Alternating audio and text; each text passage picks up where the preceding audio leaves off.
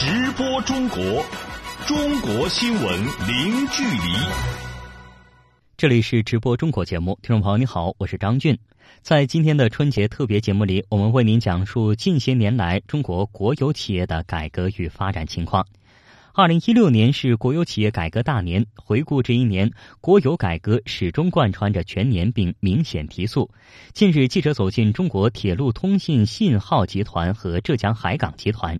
这两个国有企业，通过市场化选聘、经营、管理者资源整合等方式，在国企改革上取得了实质性的成果。详细内容，我们来听记者魏雨辰发回的报道。马上要迎来春运了，也许很多人不曾注意，在高铁和地铁两轨之间，每隔一到两公里都会放置一块比 iPad 大一些的黄盒子。这些黄盒子，业内人士称它为应答器。每当列车通过的时候，它能够将列车之间的距离、道路坡度等信息进行储存和发送，不仅保障列车的运行安全，也是整个轨道交通控制系统中的重要一环。记者走进中国铁路通信信号集团公司车间，相关人士介绍，在铁路高速运营状态下，无论信号系统的外观装置还是内在技术，都蕴含着高科技。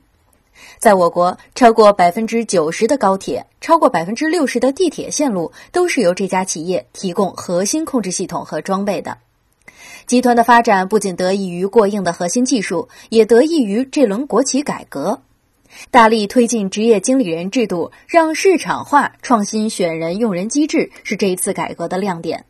该集团董事长周志亮说：“在实施阶段，坚持党管干部一方多是董事会职权或市场化操作的三项原则，实现了这个五个公开：一个是公开选聘职位、公开选聘资格条件、公开考核指标、公开薪酬标准、公开录用结果。”实施了有七道程序，就是着力规范、成立选聘机构、研究制定方案、发布招聘公告、在资格审查、面试初试、面试复试、考察录用把好关键问题。改革给中国通号带来了实实在在的好处。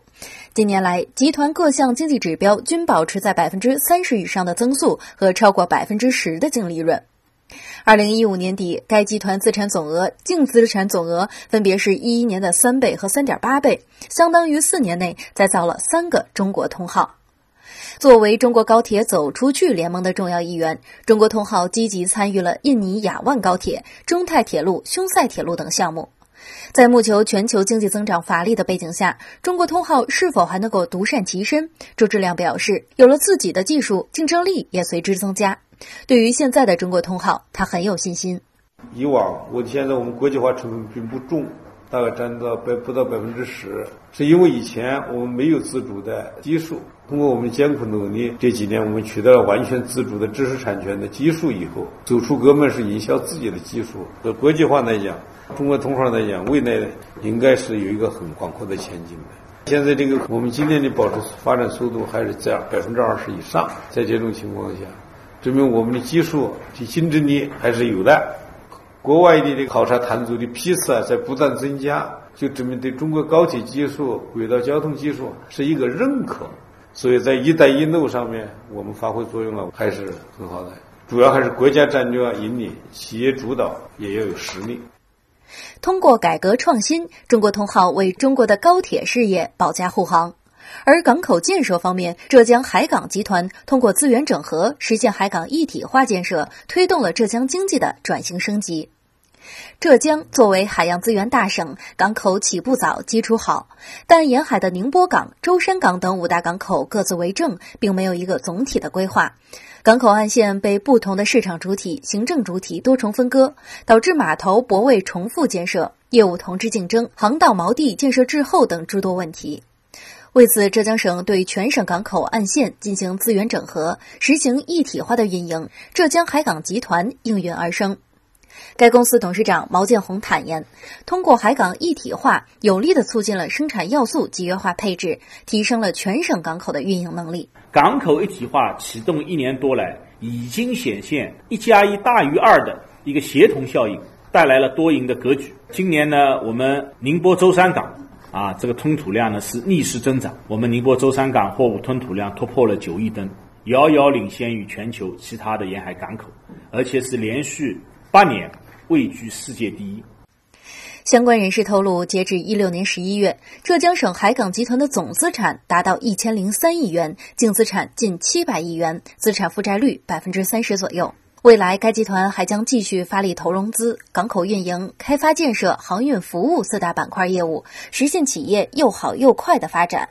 一个掌握着国家高铁亮丽名片的核心技术，保障我国“一带一路”战略实施。另一个在海港运输占据重要地位，助力我国二十一世纪海上丝绸之路的建设。一南一北这两个交通运输行业的主力军，不仅保障着本土交通行业运营安全，也为我国走出去战略开拓道路、增强实力。环球资讯记者魏雨辰，北京、浙江综合报道。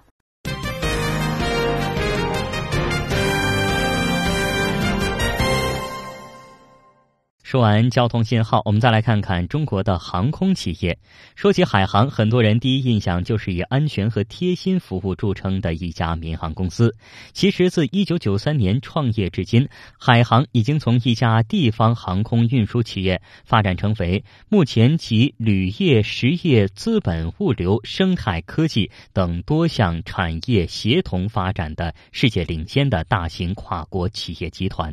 海航集团成功实现多元化发展背后的秘诀是什么呢？近日，记者李爽采访到了海航集团董事局董事、首席执行官黄奇军，我们一起来听详细报道。一九九三年五月二日，海南航空股份有限公司在海口成立，起家时只有一千万元的资本。二零一六年，短短二十三年的时间，海航总资产已经达到了六千亿元，仅二零一五年就实现收入近一千九百亿元。目前旗下有参控股的上市公司十二家，为社会提供就业岗位近二十万个。对于海航集团目前的业务发展，海航集团董事局董事、首席执行官帝黄奇骏介绍道：“海航集团目前包括一个集团总。”总部和四个产业集团，其中现在收入规模最大的产业集团是海航物流，主要做供应链解决方案以及供应链金融以及高新技术要求比较突出的这种物流行业。第二大产业集团是海航旅业，航空业务现在我们有七百架的飞机的规模。第二部分很重要的业务是它的酒店，现在我们的酒店业务应该在全球能够能够排进前三。呃，第三部分的业务是它的旅游业务，现在是全国最好的出境游，包括会展啊、会晤啊等等。第三个产业集团是我们的海航实业，主要的业务是房地产开发、呃零售、超市、机场的运营和管理。第四个产业集团是海航资本，是我们的这个呃金融业务产业集团。航空业具有高风险、高投入、周期性强的特点。为了平衡风险与收益，抵消航空业周期性波动影响，黄奇骏坦言，作为一家民营航空公司，海航选择多元化发展的道路是不断适应市场竞争的必然结果。我们的第一段只能说是努力的活下去，一点一点的打磨我们的服务，一点一点的积累我们的品牌。第二个过程是我们努力的去扩展规模和提升质量。这个是以零三年的非典为一个转折期，从那个时候开始试水多元化，我们的商业、我们的这个机场、我们的酒店等等都在全国开始布局。从一零年开始把视线转向海外，那个时候确实海外的竞争的情况很少，呃，很多情况下面当地企业会把中国来的资本当做救世主。黄奇骏说：“提前应对，不怕挑战，抓住机遇，是海航管理层取得成功的秘诀。”他举例说，在2008年次贷危机影响延伸到中国的时候，由于海航提前半年的时间进行应对，所以并没有受到太大的影响。在2009年，又恰逢国家四万亿经济扩张计划的实施，海航抓住机会进行了多项海外并购，成功开拓了海外市场。海航虽然业务广泛，但近年来在国内外资本运营中所做的加法和减法，看似形散，实则神聚，都是面向航空旅游、现代物流、现代金融三大主攻方向，整合集中资源，控制核心环节，布局全球网络，构建现代服务业综合运营体系。那对于如何做到环环相扣、产业协同，黄奇骏坦言，多元化道路初期确实面临着没有相应的管理经验以及整合能力跟不上扩张规模的风险。但是随着业务的不断成熟，风险呢也在逐渐的降低。当你持续进行的时候，你所多元化涉及的各个领域，呃，你都储备了足够多的管理人才和管理团队，你在这个行业领域内的客户资源方面已经有了足足够的积累，特别是你在整个大的商业模型嵌套中间，每一个多元化的细分行业所处的地位都有了明确的位置。这个时候，你的全商业链条就是你现在所涉及的所有行业。二零一六年七月，海航集团荣膺财富世界五百强第三百五十三位。未来十年，海航的目标是进入世界五百强前十名。那对于海航未来的发展，黄奇骏说：“只要我们进入的产业，至少要做到国内前列，最好要做到国际前列，才拥有更多的参与规则的能力和地位。他们之间的这种协同效应，才能更充分的、更有力的表现出来。同时，当我们成为一个综合性的。”跨国性的、全球性的企业集团以后，呃，我们也希望能够携起手来，和我们中国的其他企业同伴一起，在世界的经济格局中间，能够扮演更好的位置。环球资讯记者李爽北京报道。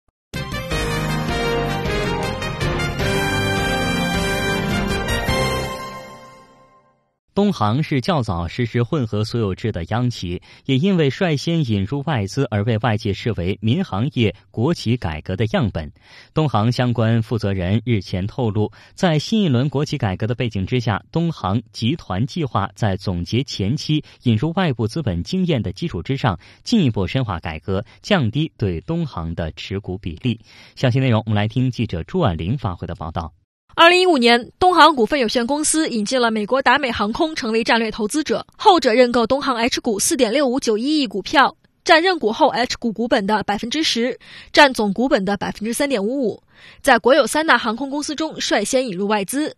此举一度被外界视为民航业混改的破局之作。今年四月，东航集团又同携程签订了战略合作框架协议。携程承诺将以三十亿元人民币认购东航非公开发行的 A 股股票，迈出了航企与在线旅游公司合作的第一步。除在资本层面为公司注入资本、降低负债率、优化股权结构外，东航亦期待引入外资与民间资本作为战略投资者，能在业务层面为其业务国际化战略以及转型发展提供推动力。东航股份有限公司销售总监董波。比如说，我们跟达美的合作，我们双方建立起一个很好的联合的合作的机制，在中美的市场，我们致力于打造跨太平洋第一的承运人。同时，通过我们的合作，在航线航班的协调、服务保障的整合、客户资源的共享、销售合力的发挥等等方面，来推动我们双边的这个合作的进展。携程也是一样，因为携程是优秀的线上服务的公司，那东航有非常扎实深厚的线下服务的资源。那我们在线上线下，我们怎么取长补短，整合为共同的客人提供更好的产品、更好的服务，我们有很大的空间，而且我们在具体的很多的合作点上。已经在顺利的推进当中。在包括民航业在内的七大国有资本相对集中领域推进混合所有制改革试点，是本轮国企改革的重点之一。这决定了东航集团的混合所有制改革尝试并不会止步于此。根据国家发改委和国务院国资委的总体部署，东航旗下的东方航空物流有限公司被确定为国家民航领域混合所有制改革试点，代表民航业参与混合所有制改革。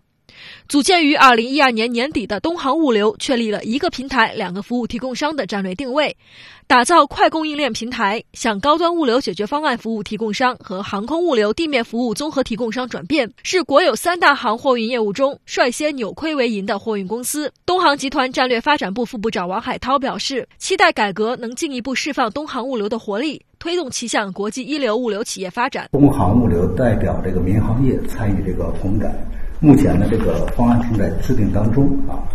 我们立志呢，通过这个混改进一步激发企业的活力啊，发挥这个市场机制这个作用，推进行业的整合，最后呢，能够打造成跟这个 FedEx、UPS 比肩的。那么，国际一流的航空物流企业，王海涛表示，在已经开展混合所有制改革的基础上，东航集团还将创造条件，进一步推进包括东航在内的旗下所属企业的混合所有制改革。他透露，将创造条件扩大东航非国有资本的持股范围。随着国家试点的扩大和这个混改范围的扩大，那我们其他的企业呢，也在总结经验的基础上呢，逐步扩大红改的范围和深度。对东航股份来讲呢，那个我们也得争取在维持国有股本对东航股份的这个控制力的前提下呢，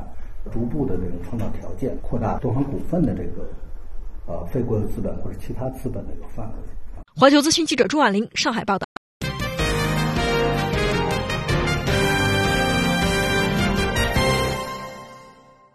推进中央企业兼并重组，对于解决国有资本布局结构不合理、资源配置效率不高、同质化发展等问题意义重大，也是本轮国企改革的重点之一。由南北车合并而成的中国中车，自二零一五年六月正式启程以来，在提高资源配置效率、提升国际竞争力方面取得了明显成效，成为央企强强联合的典型样本。详细内容，我们来听记者朱婉玲发回的报道。对我们国际业务板块来讲，哈，是最高兴的事情。负责中国中车国际业务的陈大勇，在合并前担任中国北车的国际业务总经理。曾亲身经历南北车在国际市场上的激烈竞争，回忆起那个阶段的竞争，他用难受来形容。这十五年的话呢，兄弟相争啊，这种日子实在是太难受。不光是说工作难受，而且最后呢，造成就是说都是央企的话，国家的利益受损失。你因为你直接体现为一个价格上就要要受损失嘛。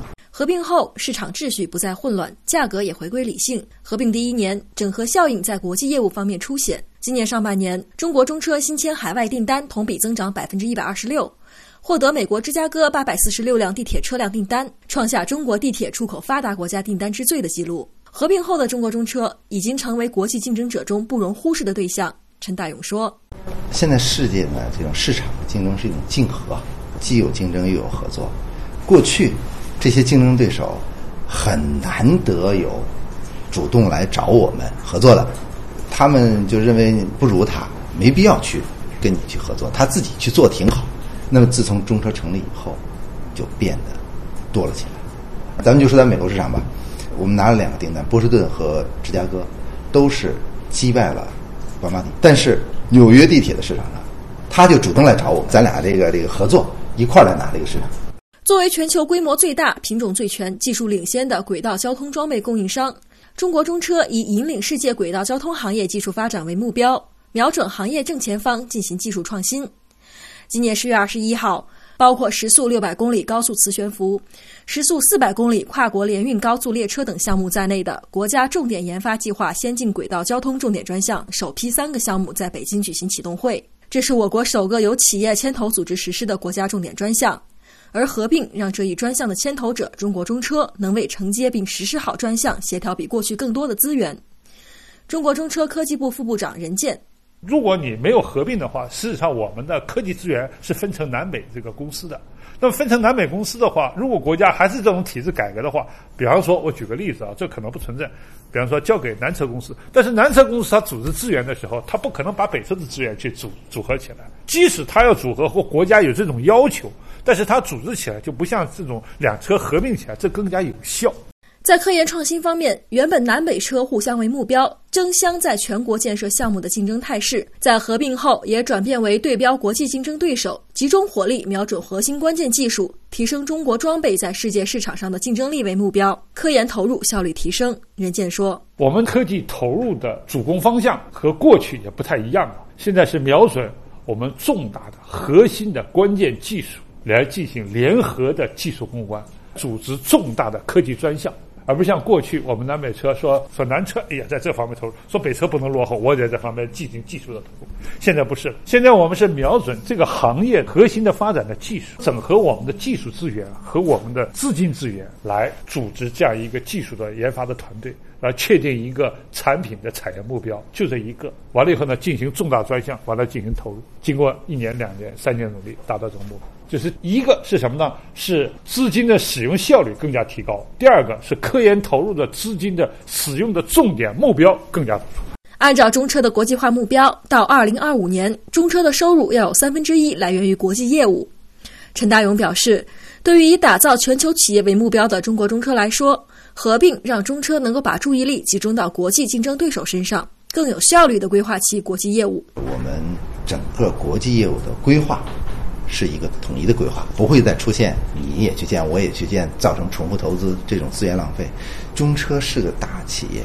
但是资源也是有限的。如果拿有限的资源到全球去像过去那样去铺摊子的话，铺不起。所以现在的话呢，我们可以进行统一的全球的这种市场的规划。我们针对的目标都是国际上同行业的竞争对手。那么我们去制定我们自己的规划。策划我们自己的方案，补上我们的短板，最后最后实现扩大我们整个国际市场板块的这个容量。记者朱婉玲，北京报道。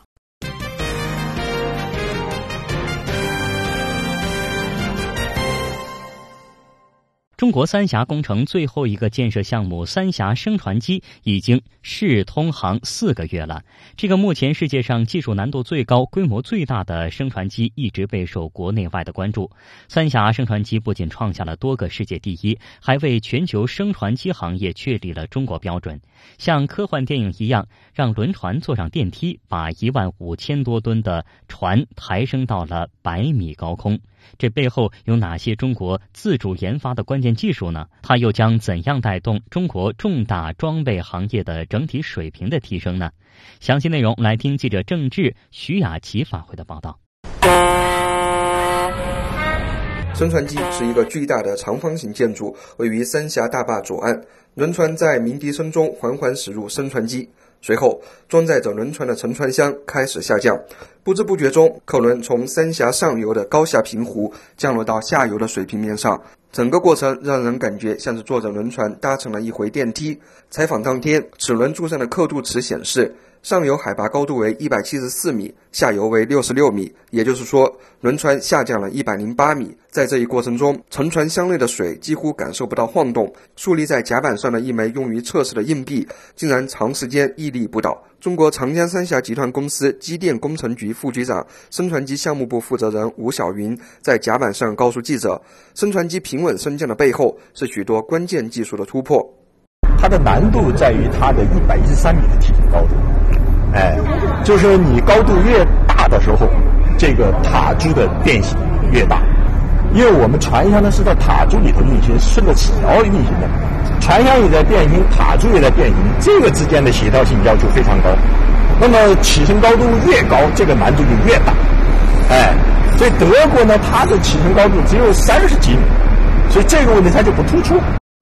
三峡升船机是中国首次采用齿轮齿条爬升式全平衡垂直升船机，过船规模为三千吨级，最大提升总重量达一点五五万吨，沉船箱垂直升降最大高度一百一十三米。而此前世界最大的垂直升船机比利时中央运河的斯特勒比升船机，大多数的数据指标都不及三峡升船机的一半。正如三峡升船机项目部负责人吴晓云所言，无论规模还是技术难度，三峡升船机的建设都是开创性的，没有标准可循，那就自己立规矩。在过去长达八年多的制造施工过程中，中国第二重型机械集团公司、中船重工、葛洲坝集团等企业创新设计理念、制造技术、施工工艺和管理方法，成功解决了众多世界级技术难题，为世界升船机行业制定出一系列中国标准。三峡集团新闻中心员工谢哲告诉记者，在三峡升船机建成之前，通航只能依靠双线五级船闸。现如今，三峡升船机与双线五级船闸联合运行，与船闸通航相比，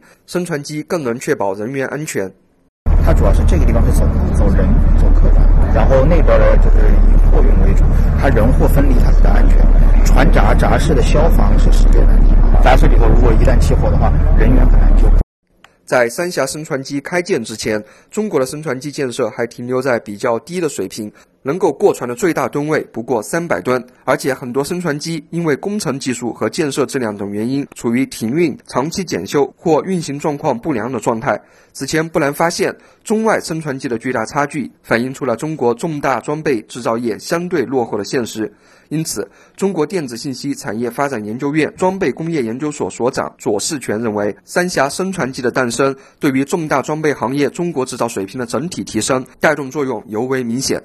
带动了我们的一些关键的工艺啊，你比如说这个大型的齿轮齿条的部件的铸造啊，包括后边的这个热处理、加工等一系列的这个工艺，关键的这个材料领域啊，应该说实现了一个突破。在这个突破之后呢，就说不仅仅有利于说我们在这个升船机这个领域，对中国制造，尤其是对于重大的技术装备的这样的一个研发生产，都有这样的一个促进作用。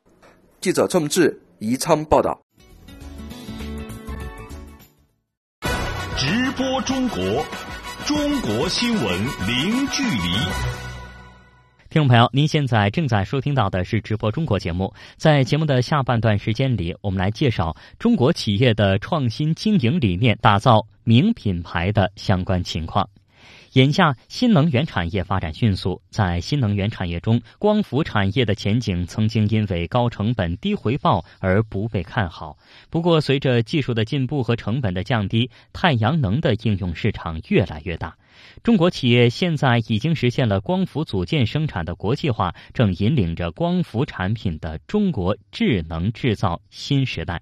详细内容，我来听记者郑立恒发回的报道。正在送物料的无人驾驶车、焊接机械手、装矿的机械手等等，这样的工厂自动化程度可见一斑。而这正是记者在正泰集团杭州工厂中所看到的。在太阳能板生产线上，给人最直观的感觉是工作人员的数量很少。正泰新能源总裁陆川介绍说，工厂的理念是打造智能化，其中最具代表性的是自动焊接。通常我们平时说的自动化是说我无非可以监控它的这个曲线的情况。但我们这个做到一个什么呃进一步的那个优势呢？就是说我这个中央的控制系统会去分析我这个走势，如果这个走势分析它判断会出现质量问题了，它会提前预警，那我的这个设备工程师提前去修正这些一些参数，这样使得我在线的这些产品不会变成不合格的产品，这样对我的一个产能的节约和这个。呃，产品质量的把控是要比原来单纯的监督这个生产指标要更进一步。据了解，正泰杭州工厂人员现在是之前的十分之一，但整个正泰通过机器换人替代人工劳动力上千名，年节约人力成本近亿元，极大提高了产能，实现智能制造。正泰集团成立于一九八四年，最初以低压电器元器件起家，并树立了品牌。二零零六年进军光伏产业。正泰集团董事长南存辉看准了新能源市场，较早的迈出了升级转型的第一步。正泰在最近一次招投标中，上网电价低至四毛五一度。有行业人士预测，通过技术发展创新，未来的太阳能发电电价还会降低。南存辉认为，价格决定市场，未来的技术在创新中还会把成本降下来，价格低，太阳能市场就越大，而且非常看好太阳能光伏产业的前景。对此，来自国家太阳能光伏产业质量监督检测中心的运林博士表示，电价下调促进企业自身提高降本空间，主要来自政策与企业内部管理两个方面。呃，应该来说，电价价格的这个不断的往下调，一直是促进咱们光伏企业自身去做这个提质降本。原先的这个光伏的这个成本相当高，自从那个标杆上网电价出来以后，而且电价是每年下调。其实加速了整个光伏行业的这个产品质量的提升和成本的下降，因为它要降低成本，它必须要提高产品的转化效率，必须要提高产品的集成度，这样子的话，它的成本才能够降得下来，同时也促进企业去加强自身的这个内部管理。在产品利用方面，近年发展比较快的是屋顶的分布式电站。而农光互补、渔光互补等创新利用模式，因有效利用空间资源，并很好结合农业以及渔业的生态，也成为发展热点。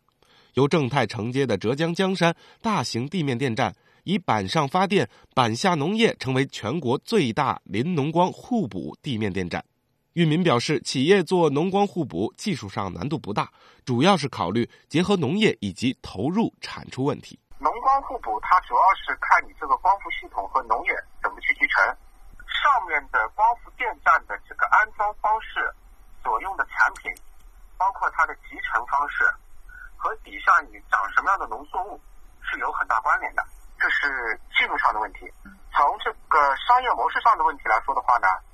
就有的时候它是一个打包形式的一个方式，就是说你不光是要保证我这个电，你还要就是说能够把。你所用的这个呃这片农田的这个产出、销售，包括要养活这些农民，都要一起包下来。所以说，呃难是难在后面这一块。近年，正泰布局全球，在二零一五年，光伏业务增长近百分之八十，其百分之九十的光伏产品出口海外，收购德国知名光伏企业法兰克福组建工厂，并投资设立海外组建工厂，实现了走出去的战略，使光伏组件生产国际化。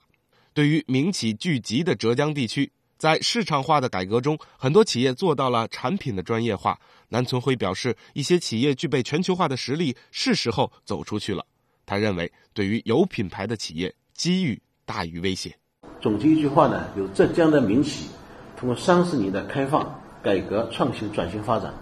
坚持主义、有实力、有品牌的企业，已经到了走出去时候，到了整合并购、拿很多资源的时候。呃，这次我们也是很幸运，正好国家啊，总书记提出“一带一路”啊国家战略，我们这个时候不仅是产品走出去，我们现在是标准走出去。技术走出去，工厂走出去，资本走出去，而且呢，我们输出自己的文化理念。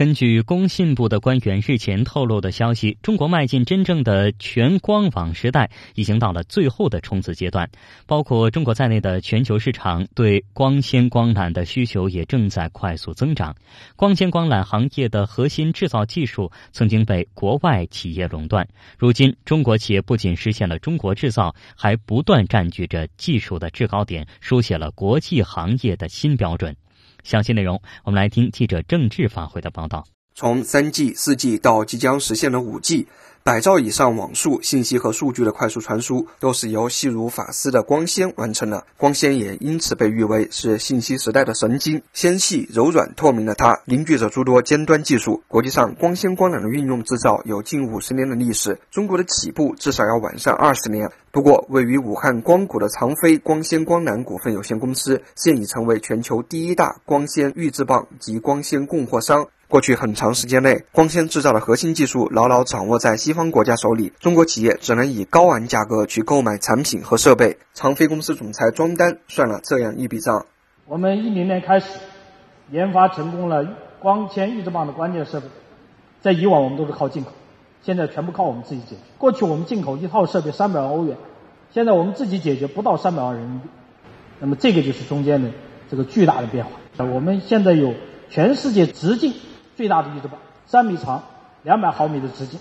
庄丹所说的预制棒是光纤生产的原材料，在光纤光缆产业链中，预制棒是最为关键的上游环节。由于其制造技术含量高，生产难度大。有着极高的技术和资金门槛，因此在定价方面也具有绝对的主导权。其实早在两千年，长飞即成立了研发中心，将每年销售额的百分之五投入研发，自主研发的持续投入，确保了这个中国企业具有强大的创新能力和活力。如今，长飞也成为全球唯一同时掌握 PCVD、OVD 和 VAD 三种预制棒制备技术的公司。在中国政府提出的“中国制造 2025” 规划中，智能制造被视为核心。长飞也正积极探索光纤光缆智能制造的标准模式，构建了一整套光纤光缆行业的智慧工厂解决方案。长飞公司副总裁严长坤透露，智能制造最直接的效果就是提升生产效率、降低成本，从而进一步增强企业的竞争力。我们更侧重的就是大数据的分析，采集的这个生产过程中的这些数据，然后进行分析，进行这个呃管理，然后来提高我们的效率。通过我们这几年的这些工作的话，我们同样的这么点儿的一个面积，没增加人，没增加面积，我们的产出都提升了百分之三四十。长飞是坐落在武汉光谷的高新技术企业之一，而光谷则是武汉这个中国中部工业制造重镇自主创新的缩影。一百二十多年前，武汉就曾经是近代中国工业制造的高地，借鉴了德国技术的汉阳造步枪，曾是几代中国军人最主要的装备之一。如今，武汉也正以创新作为推动城市发展的核心动力。武汉市长万勇介绍：“我们在发展制造业，推动制制造业啊，向中高端水平发展的过程中。”我们主要是把创新摆在核心位置，在关键共性技术、战略高技术研究等方面啊，产生了一批自主创新成果。近两年，我们市的科技成果获国家级奖励五十一项，去年全市发明专利授权量超过六千件，同比增长百分之五十五。在国家制造强国建设战略咨询委员会委员、中国人民大学教授徐家斌看来，包括光纤光缆行业在内的中国制造业必须在核心技术上进行自主创新，这是中国从制造大国升级为制造强国的必由之路。核心技术是不可能依靠别人施舍给你，也不可能依靠别人卖给你，最终呢需要自己进行自主创新。如果不自主创新的话，永远只能作为技术的接收者。所以，自主创新对中国的制造业、对中国的工业的发展具有重要的意义。业内预计，二零一六年全球光纤需求量年增长率将超过百分之十。在“一带一路”合作倡议的带动下，包括长飞在内的中国光纤光缆企业也正积极实施国际化战略和全球布局。这个行业中有美国的康宁、欧洲的普瑞斯曼、日本的腾昌等国际知名企业，也将崛起更多掌握核心技术的中国企业。而中国研究界也认为，中国制造业正面临世界范围内新一轮工业革命的重大挑战和机遇，推进新一代信息技术与制造。技术的深度融合势在必行。记者郑智武汉报道。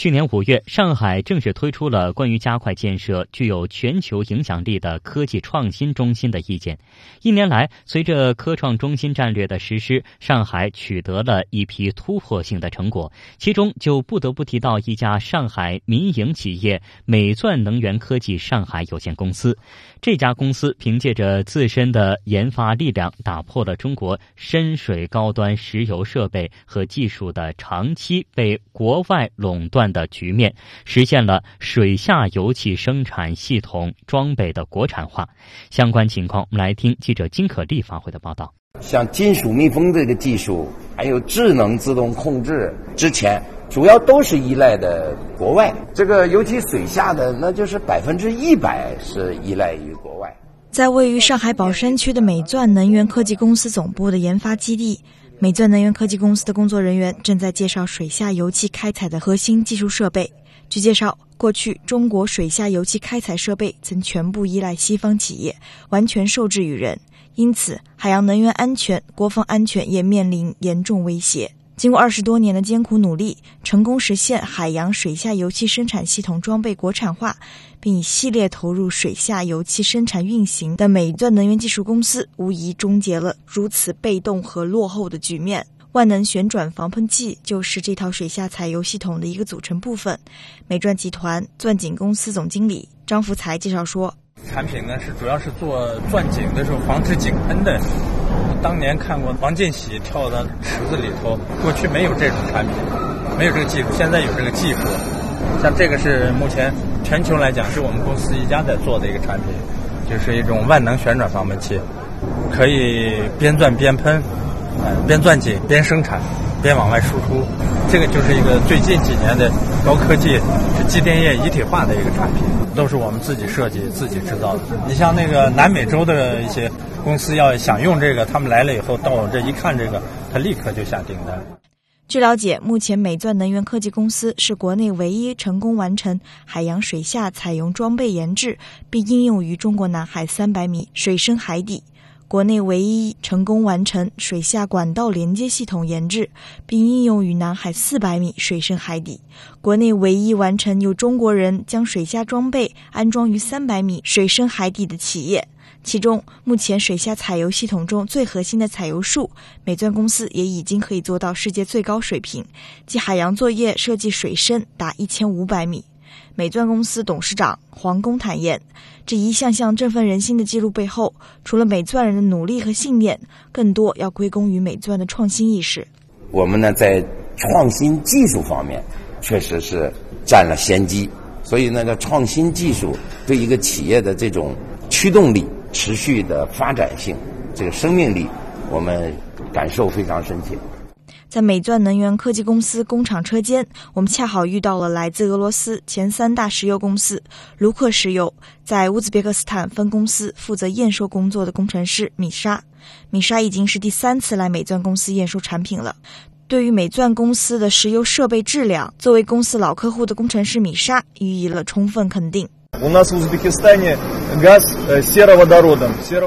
因为我们在乌兹别克斯坦生产天然气。气里面含有硫化氢，腐蚀性非常大。而美钻从设备的选料上、制造上都是完美的，所以我们对此非常放心。美钻不光是一个中国公司，也是一个世界性的公司，它拥有世界上所有的主要石油设备的生产标准，不光是生产陆地上的，还有水下的一些设备。我们公司曾经以前买过喀麦隆，还有一家意大利的品牌，但是比较之后，还是觉得美钻的产品更好，不光是价格上，同时质量上也是非常好，所以现在我们都会选择在这儿订货。和很多科技创新企业一样，美钻能源科技公司的发展离不开相应的政策环境和国家的有关发展战略。去年五月，上海正式推出关于加快建设具有全球影响力的科技创新中心的意见。今年四月十五日，国务院发布了《上海系统推进全面创新改革试验，加快建设具有全球影响力的科技创新中心方案》。谈到上海在长三角城市群担负的创新任务，上海市人民政府发展研究中心副主任严军表示：“毫无疑问，创新已成为上海的一个标志。”科创中心这个二十二条出台一一年来有了明显的这个提升啊，这个创新已经成为这个呃整个城市的一个现在非常这个热的这样一个城市发展的方面，或者说一个一个标志啊。所以我觉得，呃，实际呢，就是说上海的责任就在于怎么落实好这些国家的这个战略啊，能够代表我们国家就是协同好整个这个长三角区域啊，共同的来这个呃参与好国际的竞争，共同来配置好全球的这个资源。环球资讯记者金可丽上海报道。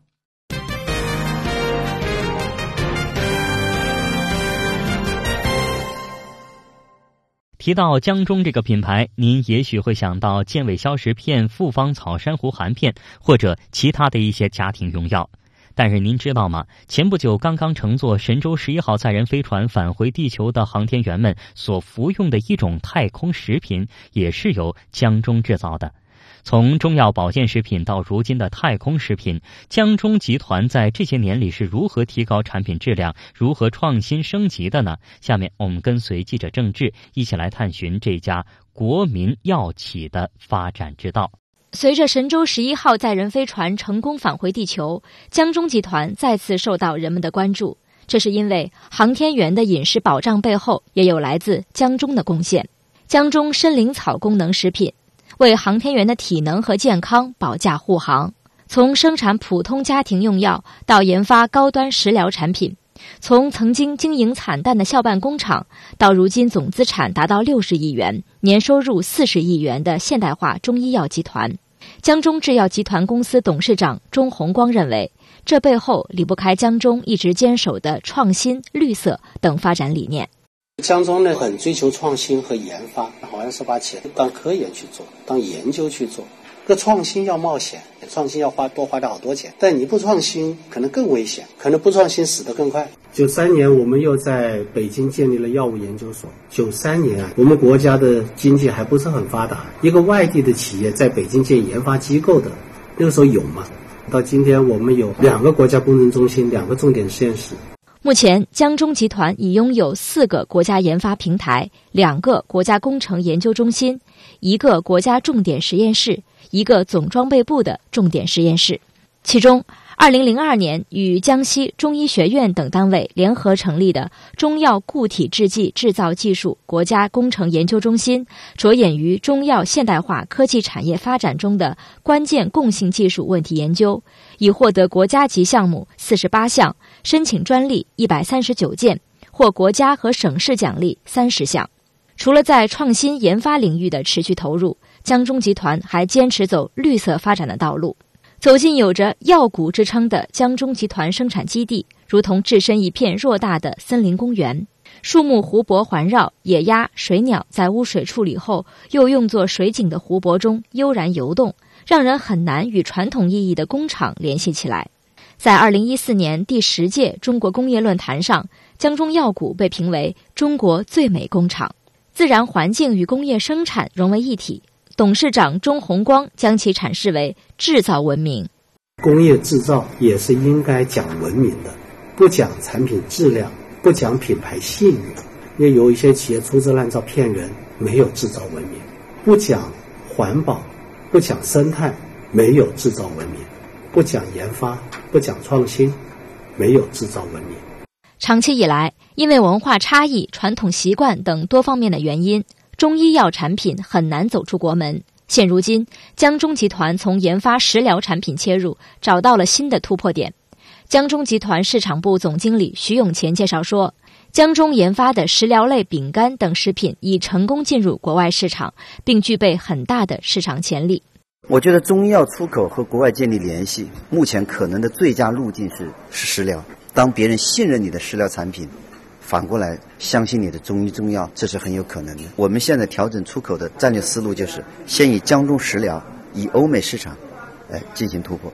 目前，江中集团正在建设位于江西省共青城的江中食疗产品制造基地。该基地占地两千亩，内有耕地五百亩，在规划时保留了原耕地。江中集团董事长钟红光表示。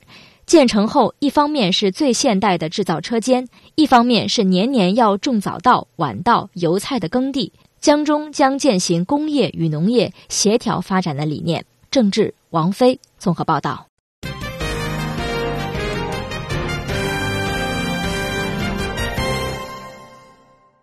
下面我们为您来介绍中国著名的童车品牌好孩子是如何通过创新研发和设立大数据库，满足东西方用户的不断需求，从而拓展全球业务的。相关的详细内容，我们来听记者郑立恒发回的报道。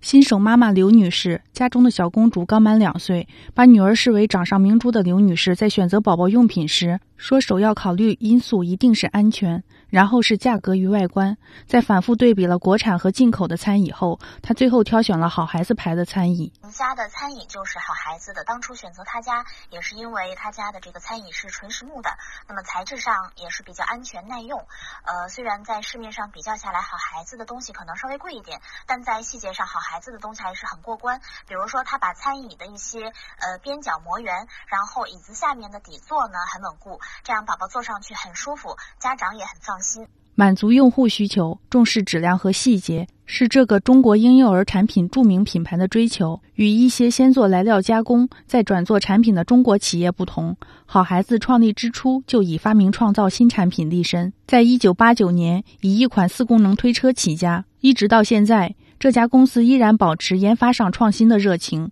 注重用户需求与科技的结合。比如，陆续推出了防雾霾婴儿车，被称为“宝宝移动音乐厅”的儿童推车，以及报警安全座椅等产品，还有其他一些智能产品正在研发中，包括一键折叠推车、智能床垫和智能妈妈车等。据好孩子负责研发的总工程师贺新军介绍，公司在全球设有七大研发中心，每年都会有大批新品上市。我就说去年吧，四百八十多项，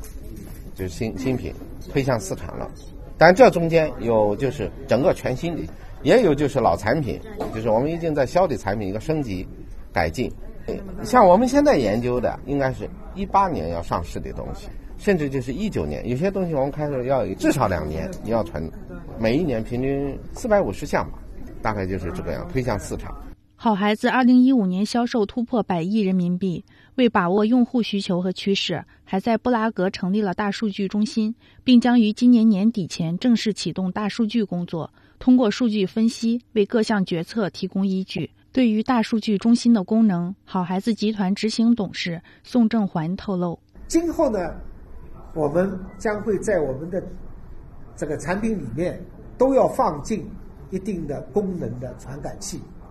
来采集孩子在使用过程。当中啊，它的一些数据啊，我们能够呢，能够从我们自己的产品这一端收集到海量的数据，一方面是提高我们的决策的精准性、营销的精准性，另一方面呢，我们会抓取更多的消费者的潜在需求，就是我们分析研究消费者的潜在需求。更快、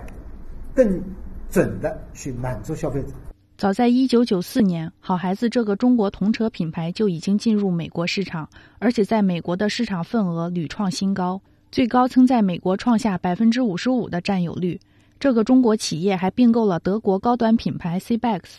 还收购了美国百年品牌伊文弗洛，形成了高端、中高端以及中端品牌金字塔式结构。进行多品牌经营，以满足东西方文化背景下的不同需求。这一过程中，好孩子也从原来把国内作为母市场进行单一的产品销售，转向了品牌经营，并同时拥有中国、美国和德国三大母市场。坦率而言，好孩子的国际化并非一帆风顺，也曾面临资源整合的难题。好在这个中国企业依托品质与领先的标准优势，在强大的品牌支撑能力下闯过了难关，产品受到用户的青睐。按照执行董事宋正环的介绍。好孩子2.0版本正在发力，从实际出货量计算，好孩子的销量已达到全球第一。它正是众多以新理念推进发展的中国企业中的一个。对于这些中国企业而言，以量取胜的时代早已成为过去，新的动力体系、新的服务理念正带动着业绩的新突破。